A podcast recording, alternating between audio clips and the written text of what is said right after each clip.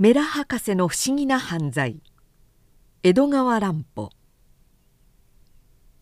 私は探偵小説の筋を考えるために方々をぶらつくことがあるが東京を離れない場合は大抵行き先が決まっている。浅草公園花屋敷上野の博物館同じく動物園隅田川の乗合蒸気両国の国技館今もその国技館のお化け屋敷というやつを見て帰ったところだ。久しぶりで八幡の藪知らずをくぐって子供の自分の懐かしい思い出にふけることができた。ところでお話はやっぱりその原稿の催促が厳しくて家にいたたまらず1週間ばかり東京市内をぶらついていた時ある日上野の動物園でふと妙な人物に出会ったことから始まるのだ。もう夕方で閉館時間が迫ってきて見物たちは大抵帰ってしまい館内はひっそり感と静まり返っていた。芝居や寄せなどでもそうだが最後の幕はろくろく見もしないで下足場の混雑ばかり気にしている江戸っ子片木はどうも私の気風に合わぬ。動物園でもその通りだ。東京の人はなぜか帰り急ぎをする。まだ門が閉まったわけでもないのに城内はがらんとして人気もないありさまだ。私は猿の檻の前にぼんやり佇んでつい今しがたまで雑踏していた園内の異様な静けさを楽しんでいた。猿どももからかってくれる相手がなくなったためかひっそりと寂しそうにしている。辺りがあまりに静かだったのでしばらくしてふと後ろに人の気配を感じた時には何かしらぞっとしたほどだ。それは髪を長く伸ばした青白い顔の青年で折り目のつかぬ服を着たいわゆるルンペンという感じの人物であったが顔つきの割には快活に檻の中の猿にからかったりし始めた。よく動物園に来るものと見えて猿をからかうのが手に入ったものだ。餌を一つやるにも思う存分芸当をさせて散々楽しんでからやっと投げ与えるという風で非常に面白いものだから私はニヤニヤ笑いながらいつまでもそれを見物していた。猿ってやつはどうして相手の真似をしたがるのでしょうね。男がふと私に話しかけた。彼はその時みかんの皮を上に投げては受け取り投げては受け取りしていた。檻の中の一匹の猿も彼と全く同じやり方でみかんの皮を投げたり受け取ったりしていた。私が笑ってみせると男はまた言った「真似っていうことは考えてみると怖いですね。神様が猿にああいう本能をお与えなすったことがですよ。私はこの男哲学者ルンペンだなと思った猿が真似をするのはおかしいけど人間が真似をするのはおかしくありませんね神様は人間にも猿と同じ本能をいくらかお与えなすったそれは考えてみると怖いですよ。あなた山の中で大猿に出会った旅人の話をご存知ですか？男は話好きと見えてだんだん口数が多くなる。私は人見知りをするたちで他人から話しかけられるのはあまり好きでないがこの男には妙な興味を感じた。青白い顔ともじゃもじゃした髪の毛が私を引きつけたのかもしれない。あるいは彼の哲学者風な話し方が気に入ったのかもしれない。知りません。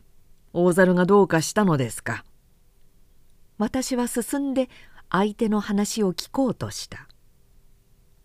人里離れた新山でね一人旅の男が大猿に出会ったのです。そして脇差しを猿に取られてしまったのですよ。猿はそれを抜いて面白半分に振り回してかかってくる。旅人は町人なので一本取られてしまったらもう刀はないものだから命さえ危うくなったのです。夕暮れの猿の檻の前で青白い男が妙な話を始めたという一種の情景が私を喜ばせた。私はふんふんと相づちを打った。取り戻そうとするけれど相手は木登りの上手な猿のことだから手のつけようがないのです。だが旅の男はなかなかとんちのある人でうまい方法を考えついた。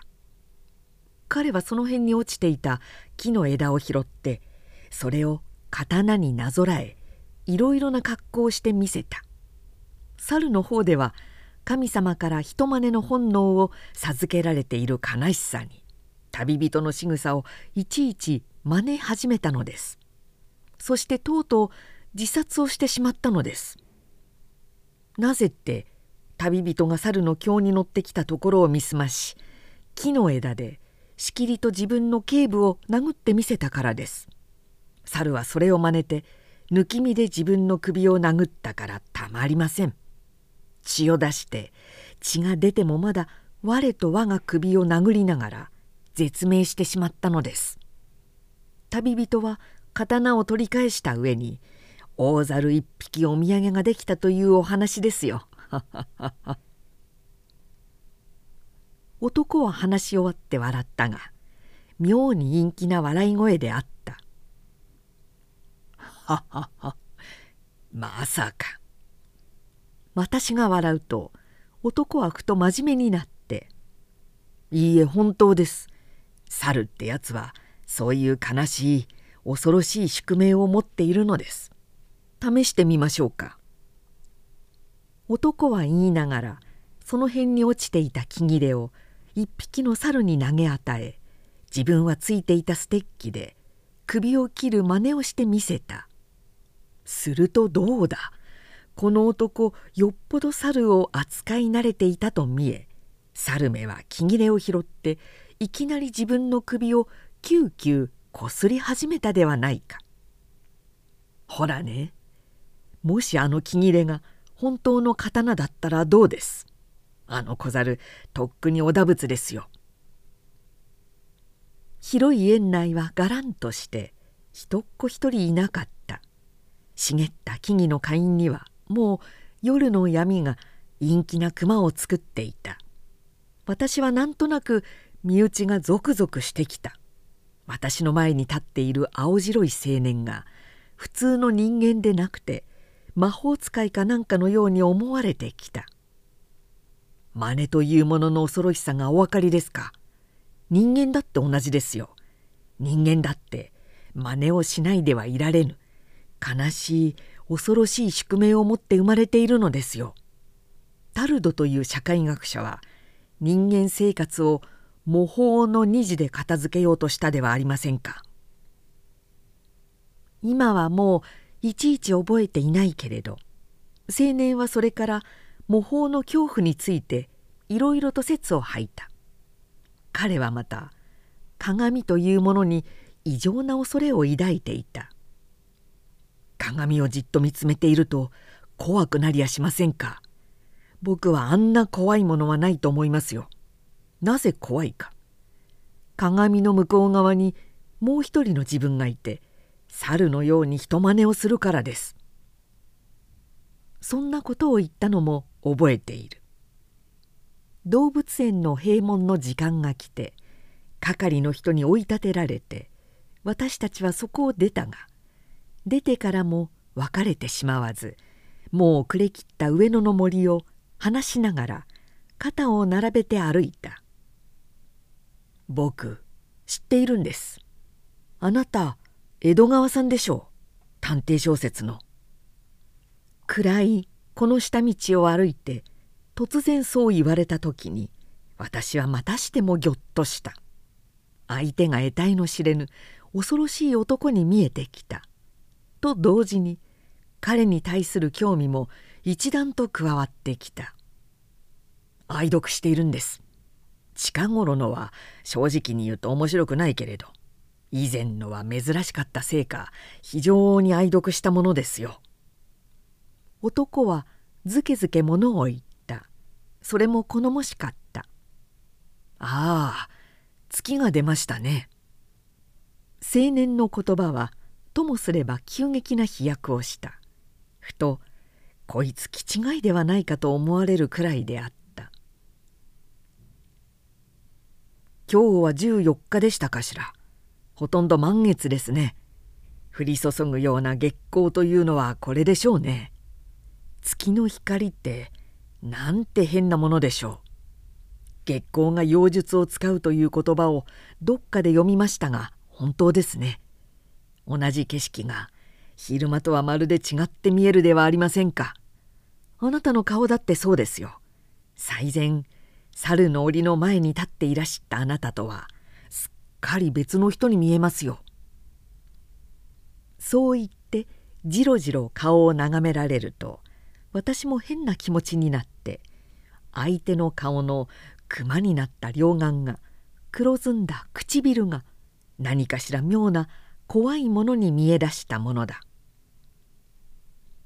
月といえば鏡に縁がありますね。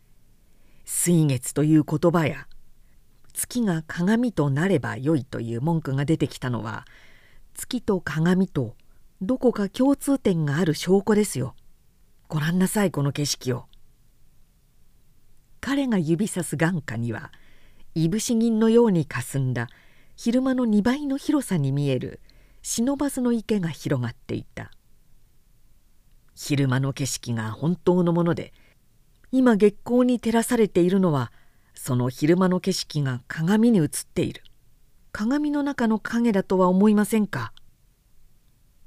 青年は彼自身もまた鏡の中の影のように薄ぼんやりした姿でほの白い顔で言った「あなたは小説の筋を探していらっしゃるのではありませんか？僕一つあなたにふさわしい筋を持っているのですが僕自身の経験した事実談ですがお話ししましょうか。聞いてくださいますか。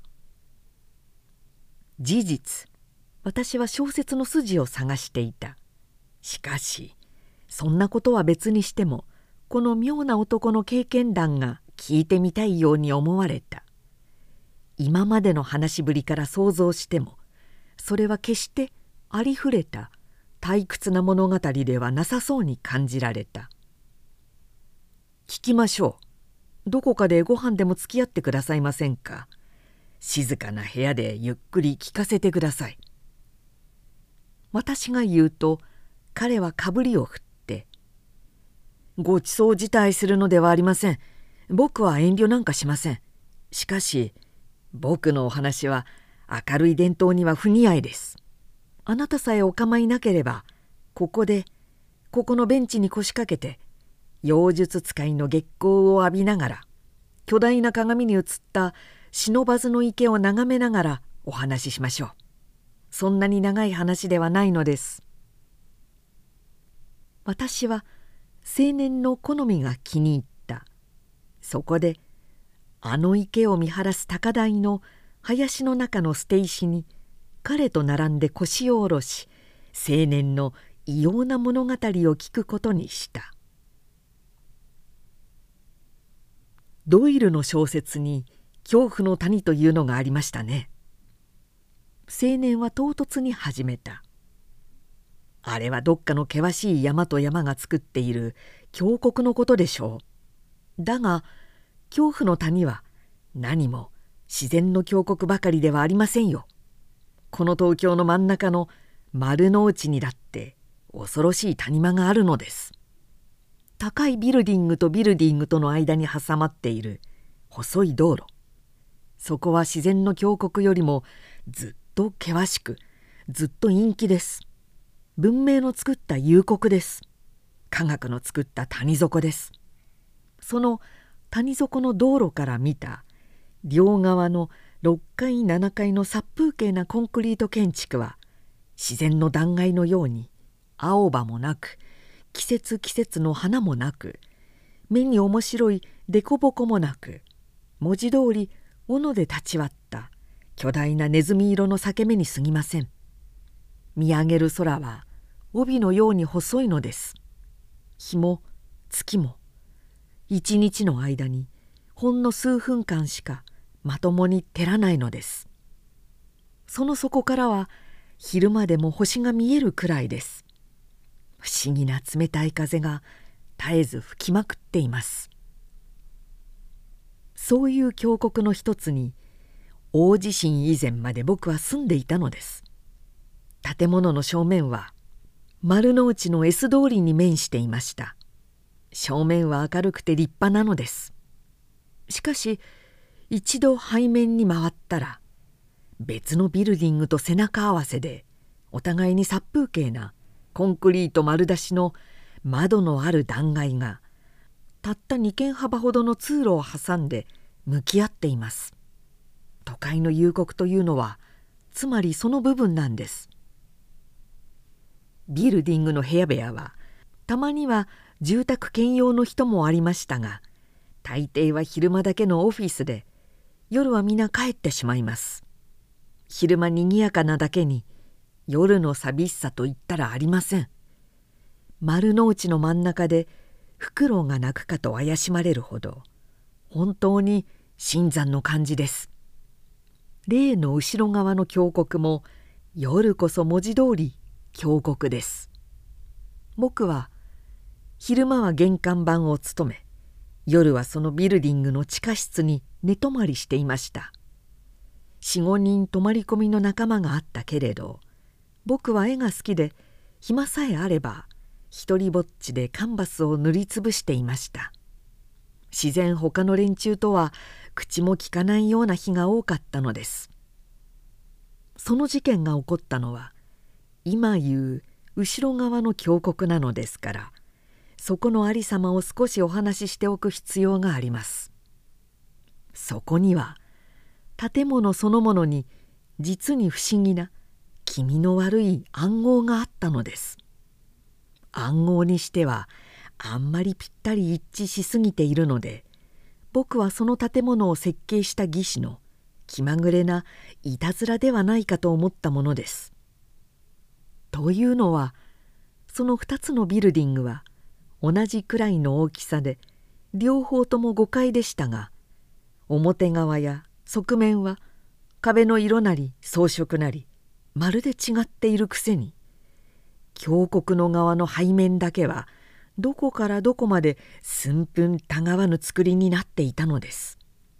屋根の形からネズミ色の壁の色から各階に4つずつ開いている窓の構造からまるで写真に写したようにそっくりなのです。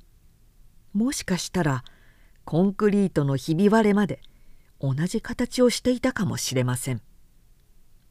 その峡谷に面した部屋は一日に数分間というのはちと大げさですがまあほんの瞬く暇しか日がささぬので自然借り手がつかずことに一番不便な5階などはいつも空き部屋になっていましたので僕は暇な時にはカンバスと絵筆を持ってよくその空き部屋へ入り込んだものです。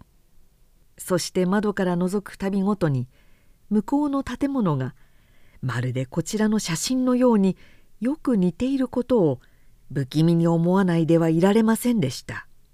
何か恐ろしい出来事の前兆みたいに感じられたのです。そしてその僕の予感が間もなく的中する時が来たではありませんか。5階の北の端の窓で首くくりがあったのです。しかもそれが少し時を隔てて3度も繰り返されたのです。最初の自殺者は中年の香料ブローカーでした。その人は初め事務所を借りに来た時からなんとなく印象的な人物でした。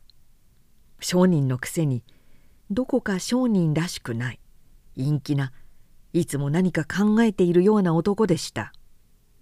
この人はひょっとしたら裏側の峡谷に面した日のささぬ部屋を借りるかもしれないと思っていると案の定そこの5階の北の端の一番人里離れたビルディングの中で人里はおかしいですがいかにも人里離れたという感じの部屋でした。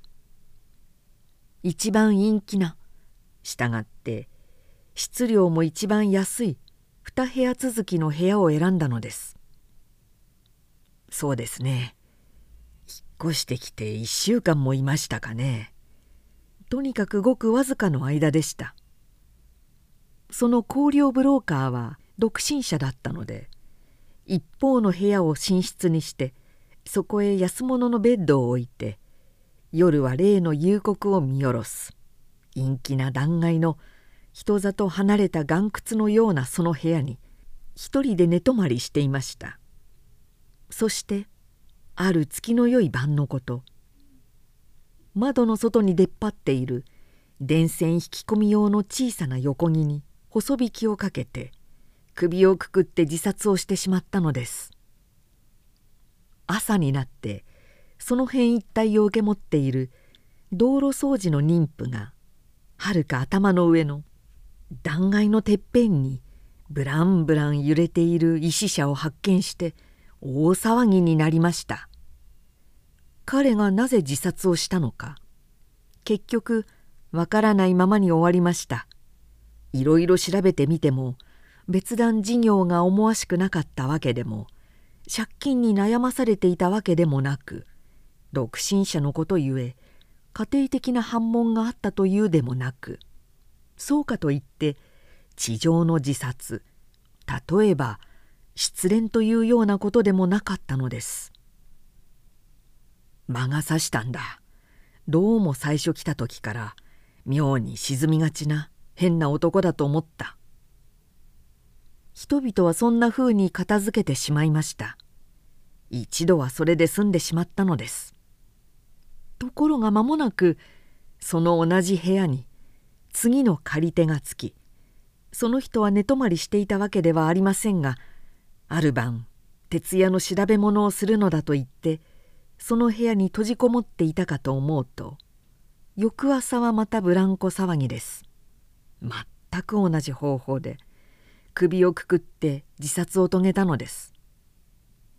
やっぱり原因は少しも分かりませんでした。今度の一社は香料ブローカーと違ってごく快活な人物でその陰気な部屋を選んだのもただ質量が低廉だからという単純な理由からでした。恐怖の谷に開いた呪いの窓。その部屋へ入ると何の理由もなく一人でに死にたくなってくるのだという怪談めいた噂がひそひそとささやかれました。3度目の犠牲者は普通の部屋借り人ではありませんでした。そのビルディングの事務員に一人の豪傑がいて俺が一つ試してみると言い出したのです。化け物屋敷を探検でもするような意気込みだったのです。青年がそこまで話し続けた時私は少々彼の物語に退屈を感じて口を挟んだ。でその豪傑も同じように首をくくったのですか？青年はちょっと驚いたように私の顔を見たが「そうです」と深いらしく答えた。一人が首をくくると同じ場所で何人も何人も首をくくる。つまりそれが模倣の本能の恐ろしさだということになるのですか。ああそれであなたは退屈なすったのですね。違います違います。そんなつまらないお話ではないのです。青年はほっとした様子で私の思い違いを訂正した。魔の踏切でいつも人死にがあるというようなあの種類のありふれたお話ではないのです。失敬しました。どうか先をお話しください。私は陰陰に私の誤解を詫びた。事務員はたった一人で2番というものその魔の部屋に明かしました。しかし何事もなかったのです彼は悪魔払いでもした顔で大威張りです。そこで僕は言ってやりました。あなたのネタ版は2番とも曇っていたじゃありませんか。月が出なかったじゃありませんか。とね。ほう。その自殺と月とが何か関係でもあったのですか。私はちょっと驚いて聞き返した。ええ。あったのです。最初の香料ブローカーもその次の部屋借り人も月の冴えた晩に死んだことを僕は気づいていました。月が出なければあの自殺は起こらないのだ。それも狭い峡谷にほんの数分間白金色の陽光が差し込んでいる。その間に起こるのだ。月光の妖術なのだ。と僕は信じきっていたのです。青年は言いながらおぼろに白い顔を上げて月光に包まれた却下の不忍の池を眺めた。そこには青年のいわゆる巨大な鏡に映った池の景色がほの白く怪しげに横たわっていた。これです。この不思議な月光の魔力です。月光は冷たい火のような陰気な劇場を誘発します。人の心が輪のように燃え上がるのです。その不可思議な劇場が例えば月光の曲を生むのです。詩人ならずとも月に無常を教えられるのです。芸術的狂気という言葉が許されるならば月は人を芸術的狂気に導くものではありますまいか。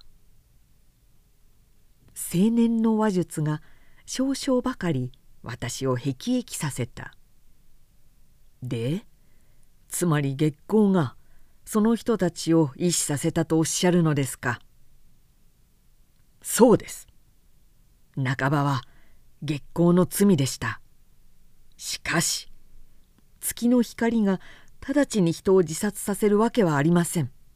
もしそうだとすれば今こうして満身に月の光を浴びている私たちはもうそろそろ首をくくらねばならぬ自分ではありますまいか。鏡に映ったように見える青白い青年の顔がニヤニヤと笑った。私は階段を聞いている子供のような怯えを感じないではいられなかった。その豪傑事務員は4日目の晩も魔の部屋で寝たのです。そして不幸なことにはその晩は月が冴えていたのです。私は真夜中に地下室の布団の中でふと目を覚まし高い窓から差し込む月の光を見て何かしらハッとして思わず起き上がりました。そして寝巻きのままエレベーターの横の狭い階段を夢中で5階まで駆け上ったのです。真夜中のビルディングが昼間のにぎやかさに引き換えてどんなに寂しくものすごいものだかちょっとご想像もつきますまい。何百という小部屋を持った大きな墓場です。話に聞くローマのカタコムです。全くの暗闇ではなく廊下の要所要所には電灯がついているのですがそのほの暗い光が一層恐ろしいのです。やっと5階の例の部屋にたどり着くと私は無遊病者のように廃墟のビルディングをさまよっている自分自身が怖くなって狂気のようにドアを叩きました。その事務員の名を呼びました。だが中からは何の答えもないのです。私自身の声が廊下にこだまして寂しく消えてゆくほかには。引き手を回すとドアは難なく開きました。室内には隅の大テーブルの上に青い傘の卓上電灯がしょんぼりとついていました。その光で見回しても誰もいないのです。ベッドは空っぽなのです。そして例の窓がいっぱいに開かれていたのです。窓の外には向こう側のビルディングが5階の半ばから屋根にかけて逃げ去ろうとする月光の最後の光を浴びておぼろ銀に光っていました。こちらの窓の向こうにそっくり同じ形の窓がやっぱり開け放されてぽっかりと黒い口を開いています。何もかも同じなのです。それが怪しい月光に照らされて一層そっくりに見えるのです。僕は恐ろしい予感に震えながらそれを確かめるために窓の外へ首を差し出したのですがすぐその方を見る勇気がないものだからまずはるかの谷底を眺めました。月光は向こう側の建物のほんの上部を照らしているばかりで建物と建物との作る狭間は真っ暗に奥底も知れぬ深さに見えるのです。それから僕は言うことを聞かぬ首を無理にじりじりと右の方へねじ向けていきました。建物の壁は影になっているけれど向こう側の月明かりが反射して物の形が見えぬほどではありません。じりじりと眼界を転ずるにつれて果たして予期していたものがそこに現れてきました。黒い洋服を着た男の足です。だらりと垂れた手首です。伸びきった上半身です。深くくびれた首です。二つに折れたようにがっくりと垂れた頭です。豪傑事務員はやっぱり月光の妖術にかかってこの電線の横木に首をつっていたのでした。僕は大急ぎで窓から首を引っ込めました。僕自身妖術にかかっては大変だと思ったのかもしれません。ところがその時です。首を引っ込めようとしてひょいと向こう側を見るとそこの同じように開け放された窓から真っ黒な四角な穴から人間の顔が覗いていたではありませんか。その顔だけが月光を受けてくっきりと浮き上がっていたのです。月の光の中でさえ黄色く見えるしぼんだようなむしろ危険な嫌な嫌な顔でした。そいつがじっとこちらを見ていたではありませんか。僕はぎょっとして一瞬間立ちすくんでしまいました。あまり意外だったからです。なぜと言ってまだお話ししなかったかもしれませんがその向こう側のビルディングは所有者と担保に取った銀行との間にもつれた裁判事件が起こっていてその当時は全く空き家になっていたからです。人っ子一人住んでいなかったからです。真夜中の空き家に人がいる。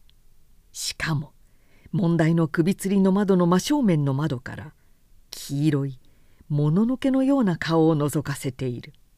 ただごとではありません。もしかしたら僕は幻を見ているのではないかしら。そしてあの黄色いやつの妖術で今にも首がつりたくなるのではないかしら。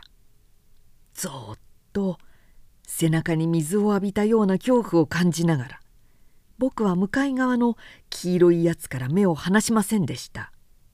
よく見るとそいつは痩せ細った小柄の50ぐらいのじいさんなのです。じいさんはじっと僕の方を見ていましたがやがてさも意味ありげににやりと大きく笑ったかと思うとふと窓の闇の中へ見えなくなってしまいました。その笑い顔のいやらしかったことまるで総合が変わって顔中がしわくちゃになって口だけが裂けるほど左右にキューと伸びたのです。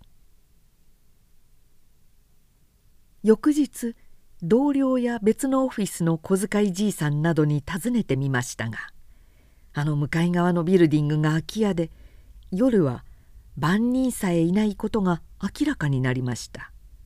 やっぱり僕は幻を見たのでしょうか。3度も続いた全く理由のない機械千番な自殺事件については警察でも一応は取り調べましたけれど自殺ということは一点の疑いもないのですからついそのままになってしまいました。しかし僕は利害の利を信じる気にはなれません。あの部屋で寝る者が揃いも揃って気違いになったというような高等無形な解釈では満足ができません。あの黄色いやつがくせ者だ。あいつが3人の者を殺したのだ。ちょうど首吊りのあった晩同じ向こうの窓からあいつが覗いていた。そして意味ありげにニヤニヤ笑っていた。そこに何かしら恐ろしい秘密が複在しているのだ。僕はそう思い込んでしまったのです。ところがそれから1週間ほど経って僕は驚くべき発見をしました。ある日のこと使いに出た帰りがけ例の空きビルディングの表側の大通りを歩いていますとそのビルディングのすぐ隣に三菱南郷館とかいう古風なレンガ造りの小型の長屋風の貸し事務所が並んでいるのですがそのとある一軒の石段をぴょいぴょいと飛ぶように登ってゆく一人の紳士が僕の注意を引いたのです。それはモーニングを着た小柄の少々猫背の老紳士でしたが横顔にどこか見覚えがあるような気がしたので立ち止まってじっと見ていますと紳士は事務所の入り口で靴を拭きながらひょいと僕の方を振り向いたのです。僕ははっとばかり息が止まるような驚きを感じました。なぜってその立派な老紳士がいつかの晩空きビルディングの窓から覗いていた黄色い顔の怪物とそっくりそのままだったからです。紳士が事務所の中へ消えてしまってからそこの金看板を見ると「メラ眼科医学博士メラ良斎」と記してありました。僕はその辺にいた車夫を捕らえて今入っていったのがメラ博士その人であることを確かめました。医学博士ともあろう人が真夜中空きビルディングに入り込んでしかも首吊り男を見てニヤニヤ笑っていたという。この不可思議な事実をどう解釈したらよいのでしょう。僕は激しい好奇心を起こさないではいられませんでした。それからというもの僕はそれとなくできるだけ多くの人からメラ良妻の経歴なり日常生活なりを聞き出そうと努めました。メラ氏は古い博士のくせにあまり世にも知られずお金儲けも上手でなかったと見え老年になってもそんな貸し事務所などで開業していたくらいですが非常な変わり者で患者の取り扱いなども嫌に不愛想で時としては気違いめいて見えることさえあるということでした。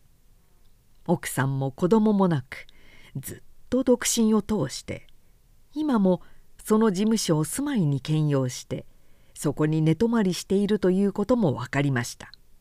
また彼は非常な読書家で専門以外の古めかしい哲学書だとか心理学や犯罪学などの書物をたくさん持っているという噂も聞き込みましたあそこの診察室の奥の部屋にはねガラス箱の中にありとあらゆる形の義眼がずらりと並べてあってその何百というガラスの目玉がじっとこちらを睨んでいるんだよ。義眼もあれだけ並ぶと実に気味の悪いものだね。それから眼科にあんなものがどうして必要なのか骸骨だとか等身大の老人形などが2つも3つもニョキニョキと立っているのだよ。僕のビルディングのある商人がメラ氏の診察を受けた時の奇妙な経験を聞かせてくれました僕はそれから暇さえあれば博士の同棲に注意を怠りませんでした一方空きビルディングの例の5階の窓も時々こちらから覗いてみましたが別段変わったこともありません。黄色い顔は一度も現れなかったのです。どうしてもメラ博士が怪しい。あの晩向こう側の窓から覗いていた黄色い顔は博士に違いない。だがどう怪しいのだ。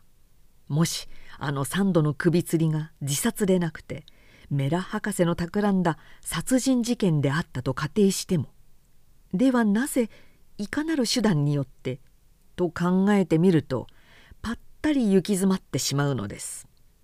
それでいてやっぱりメラ博士があの事件の加害者のように思われて仕方がないのです。毎日毎日僕はそのことばかり考えていました。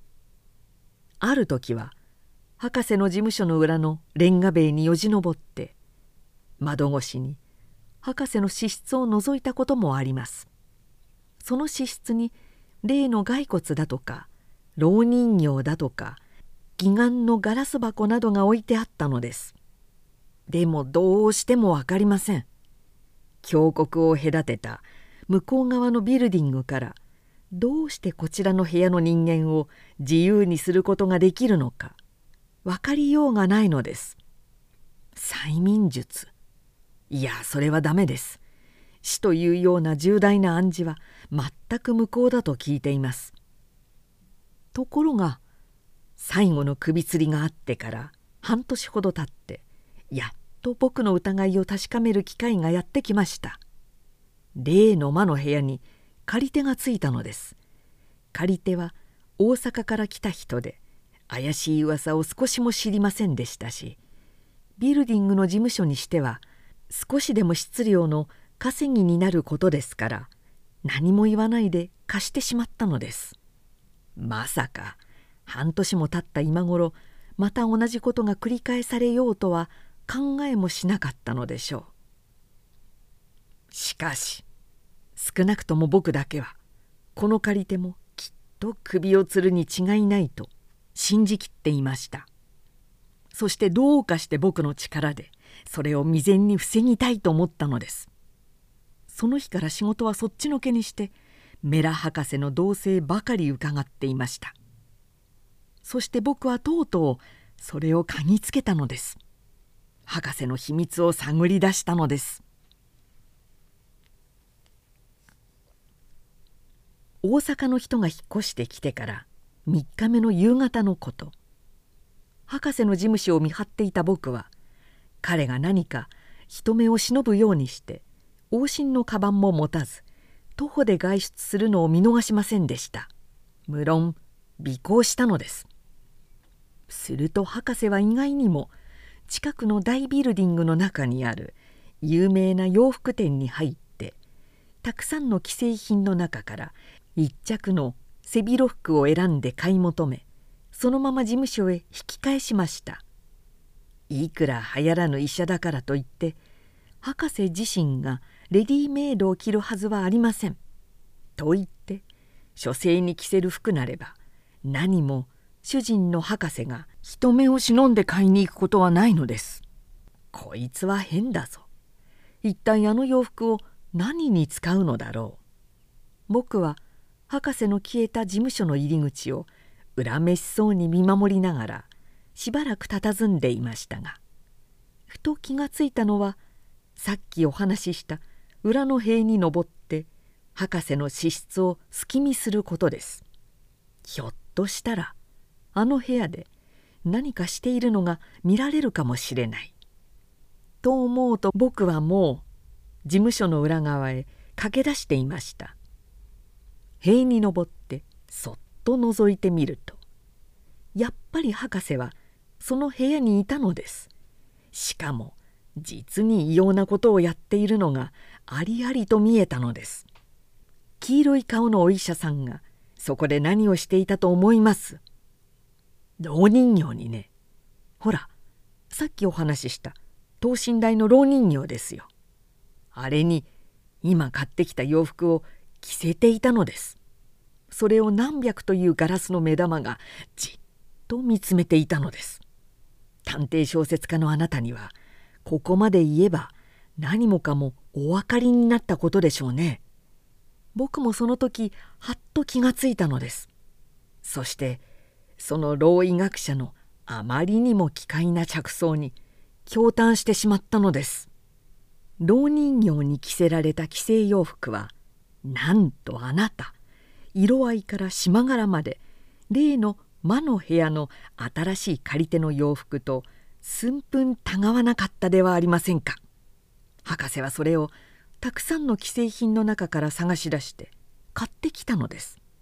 もうぐずぐずしてはいられません。ちょうど月夜の自分でしたから今夜にもあの恐ろしい珍事が起こるかもしれません。何とかしなければ。何とかしなければ。僕は地団打を踏むようにして頭の中を探し回りました。そしてはっと我ながら驚くほどの素晴らしい手段を思いついたのです。あなたもきっとそれをお話ししたら手を打って感心してくださるでしょうと思います。僕はすっかり準備を整えて夜になるのを待ち大きな風呂敷包みを抱えて魔の部屋へと上がっていきました。寝台の借り手は夕方には自宅へ帰ってしまうのでドアに鍵がかかっていましたが用意の合鍵でそれを開けて部屋に入り机によって夜の仕事に取り掛かる風を装いました。例の青い傘の卓上電灯がその部屋の借り手になりすました私の姿を照らしています。服はその人のものとよく似た島柄のを同僚の一人が持っていましたので僕はそれを借りて着込んでいたのです。髪の分け方などもその人に見えるように注意したことは言うまでもありません。そして例の窓に背中を向けてじっとしていました。言うまでもなくそれは向こうの窓の黄色い顔のやつに僕がそこにいることを知らせるためですが僕の方からは決して後ろを振り向かぬようにして相手に存分隙を与える工夫をしました。3時間もそうしていたでしょうか。果たして僕の想像が的中するかしら。そしてこちらの計画がうまく走行するだろうか。実に待ち遠しい。ドキドキする3時間でした。もう振り向こうか。もう振り向こうかと辛抱がしきれなくなって幾度首を回しかけたかしれません。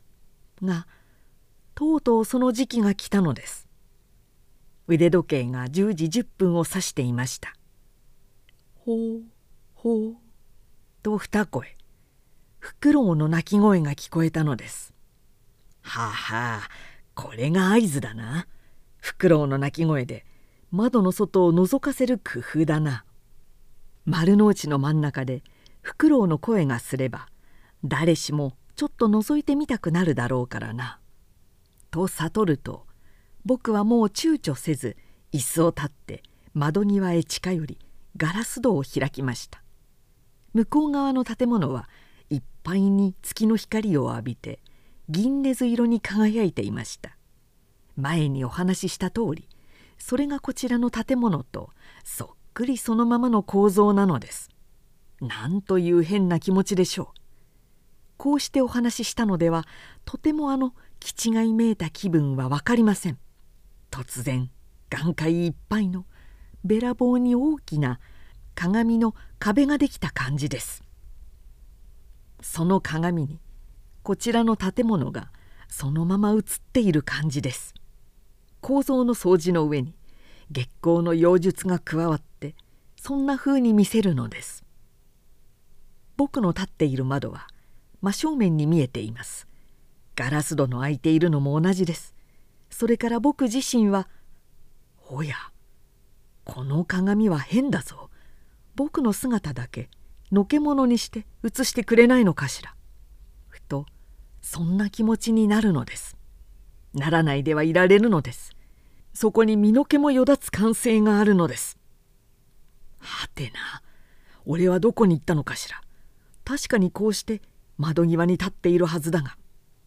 キョロキョロと向こうの窓を探します。探さないではいられるのです。すると僕ははっと僕自身の影を発見します。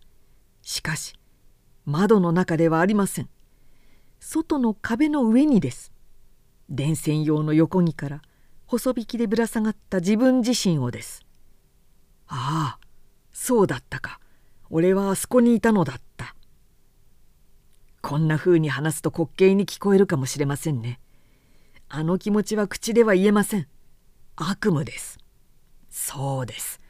悪夢の中でそうするつもりはないのについそうなってしまう。あの気持ちです。鏡を見ていて自分は目を開いているのに鏡の中の自分が目を閉じていたとしたらどうでしょう？自分も同じように目を閉じないではいられなくなるのではありませんか？でつまり鏡の影と一致させるために僕は首をつらずにはいられなくなるのです。向こう側では自分自身が首をつっている。それに本当の自分が安閑と立ってなぞいられないのです。首吊りの姿が少しも恐ろしくも醜くも見えないのです。ただ美しいのです。絵なのです。自分もその美しい絵になりたい衝動を感じるのです。もし月光の妖術の助けがなかったら。メラ博士のこの限界なトリックは全く無力であったかもしれません。無論お分かりのことと思いますが博士のトリックというのは例の老人形にこちらの部屋の住人と同じ洋服を着せてこちらの電線横木と同じ場所に木切れを取り付けそこへ細引きでブランコさせてみせるという簡単な事柄に過ぎなかったのです。全く同じ構造の建物と怪しい月光とがそれに素晴らしい効果を与えたのです。このトリックの恐ろしさはあらかじめそれを知っていた僕でさえうっかり窓枠へ片足をかけてはっと気がついたほどでした。僕は麻酔から覚める時と同じあの恐ろしい苦悶と戦いながら用意の風呂敷包みを開いてじっと向こうの窓を見つめてました。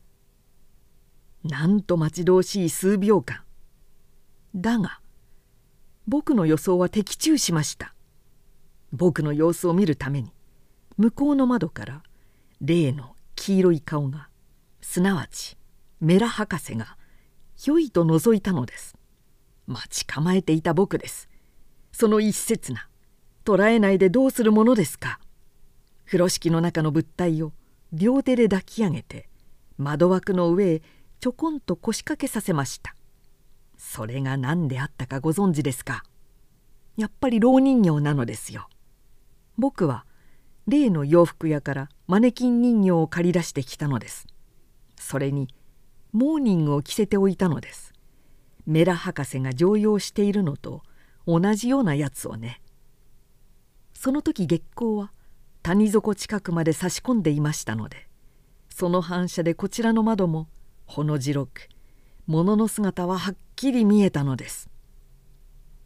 僕は果たし合いのような気持ちで向こうの窓の怪物を見つめていました。畜生これでもかこれでもかと心の中で力みながら。するとどうでしょう。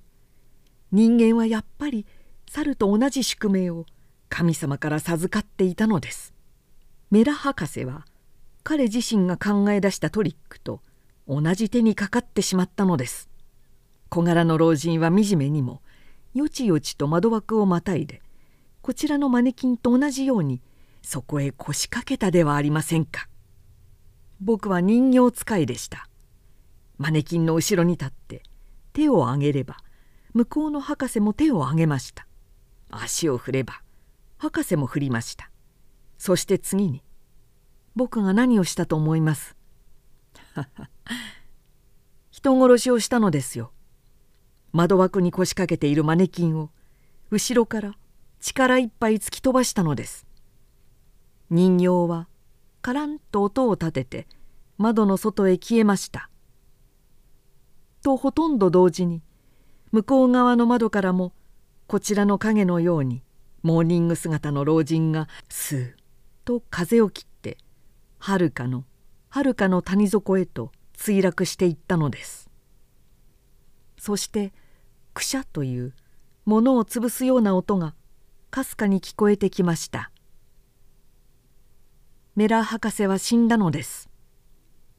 僕はかつての夜黄色い顔が笑ったようなあの醜い笑いを笑いながら右手に握っていた紐を手繰り寄せました。